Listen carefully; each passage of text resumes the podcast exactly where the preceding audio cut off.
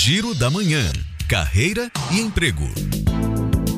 A empresa de ônibus Otrans abriu inscrições para diversas vagas como mecânico e chapista. O prazo segue no site otrans.com.br, mas atenção porque é necessário comprovar a experiência nas funções. E a concessionária Litoral Norte está com processo seletivo aberto para a vaga de operador de atendimento viário. Os interessados em participar do processo devem se cadastrar no site da CLN, acessando o Trabalho Conosco. As inscrições podem ser feitas até esta quinta-feira.